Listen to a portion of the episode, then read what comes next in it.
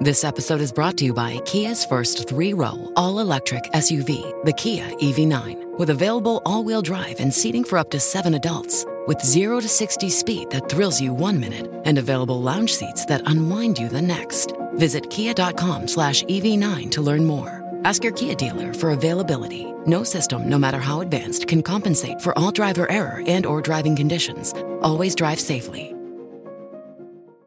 Bonjour à toutes et à tous.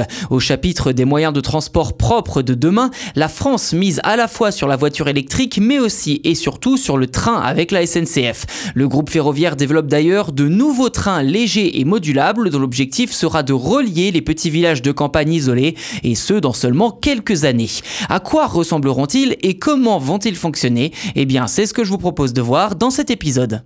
D'après la SNCF, le train de demain devrait permettre, je cite, une mobilité pour tous décarbonée. Si l'aspect zéro émission de CO2 a longtemps été mis en avant avec l'arrivée des trains à hydrogène en région, celui de la mobilité pour tous, avec la réouverture de petites lignes en campagne notamment, a longtemps été remisé au placard. Ceci dit, il semblerait que la SNCF ait changé d'avis avec la mise en place prochainement de nouvelles petites lignes rurales afin de mieux relier les territoires tout en proposant une alternative à la voiture. Noms des trains qui les parcourront sont d'ailleurs tous trouvés, Flexi et Drezy, développés dans le cadre du programme Tech for Mobility, dédié aux innovations en matière de transport. Concrètement, ils arpenteront les très petites lignes, pas toujours desservies par le TER.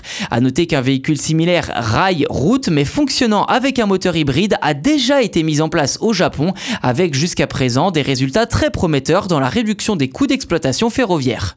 Si l'on s'attarde plus en détail sur chacun d'entre eux, Flexi est un train électrique d'une capacité de 9 places assises, capable de rouler à la fois sur rail et sur route. Enfin, ça a plutôt la tête euh, d'une petite voiture électrique, hein, si vous voulez mon avis. Elle pourrait être déployée en libre service sur les petites lignes ferroviaires fermées, dont la longueur varie entre 10 et 30 km. Sa mise en service est prévue pour 2025, après une première expérimentation sur une ligne pilote prévue courant 2024. De son côté, Drazy devrait redire dynamiser les petites lignes d'une centaine de kilomètres dès 2027.